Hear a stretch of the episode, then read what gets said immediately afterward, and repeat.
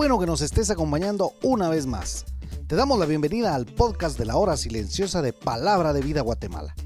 Cada uno de nuestros misioneros se han preparado para compartir contigo este comentario. Te animamos a que tengas un corazón dispuesto a recibir el consejo de la palabra de Dios.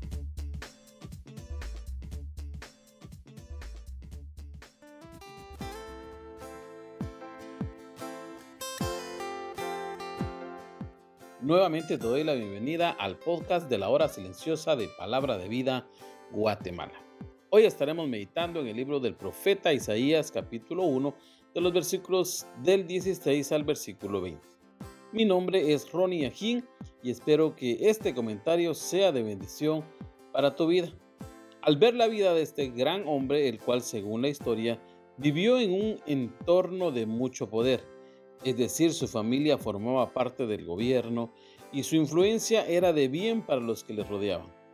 Dios le da diferentes visiones y mensajes y es usado para corregir el pecado del pueblo. En este capítulo vemos por lo menos dos amonestaciones que Dios dice a través de él. La primera está en los versículos 1 al 9, en donde Isaías amonesta al pueblo diciéndoles que no entienden, no tienen conocimiento, les llama pecadores, les dice que son malos, son depravados, les dice que están enfermos, les dice que como ciudad se están hundiendo en el pecado. La segunda amonestación que el profeta hace la realiza en los versículos 10 al 15. Y en esta amonestación Dios les hace una serie de preguntas al pueblo de Israel por medio del profeta las cuales traen consigo respuestas de juicio de parte del Señor. En esta parte podemos ver cómo el Señor pregunta, reclamando a lo que es suyo. Dice así, ¿para qué me sirven sus sacrificios? Me dan asco sus holocaustos.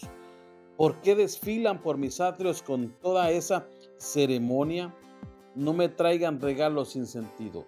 No quiero su incienso, no quiero celebraciones no quiero ayunos, todos son falsos, no quiero sus reuniones falsas, no quiero las reuniones que hacen a cada día, me dan asco, odio sus celebraciones, son una carga para mí, no las soporto.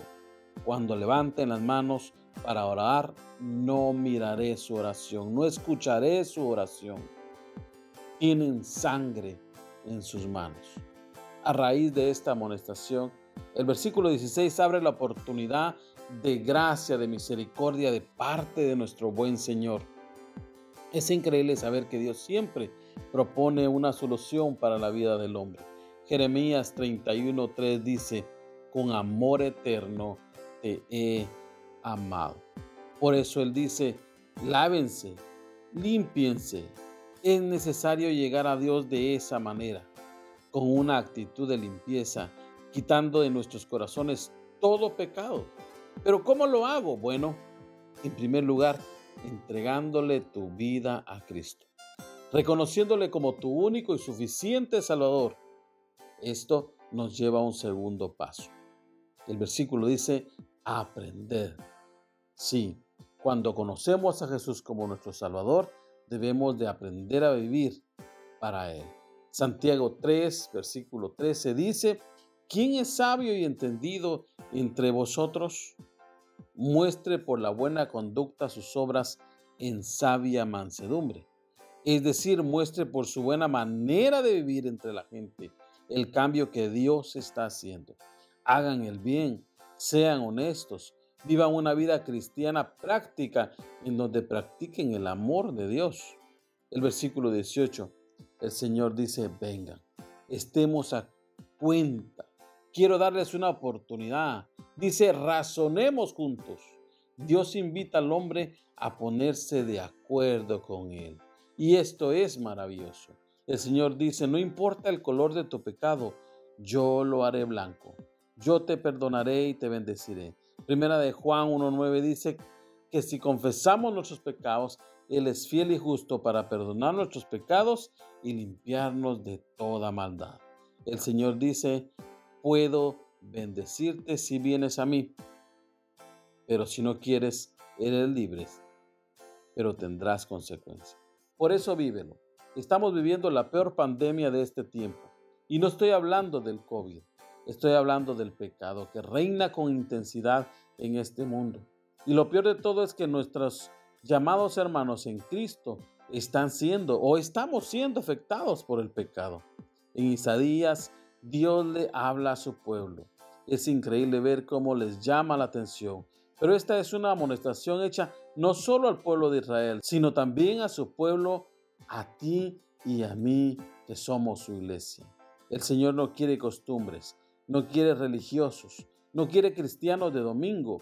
El Señor quiere que le amen, viviendo una vida de santidad, de crecimiento en su palabra, conociendo cada día al Señor, que le amen colocándole en el centro de sus vidas. Quiere cristianos que estén dispuestos a pedirle perdón, a dejar que Él les limpie cada día. Que el Señor te bendiga.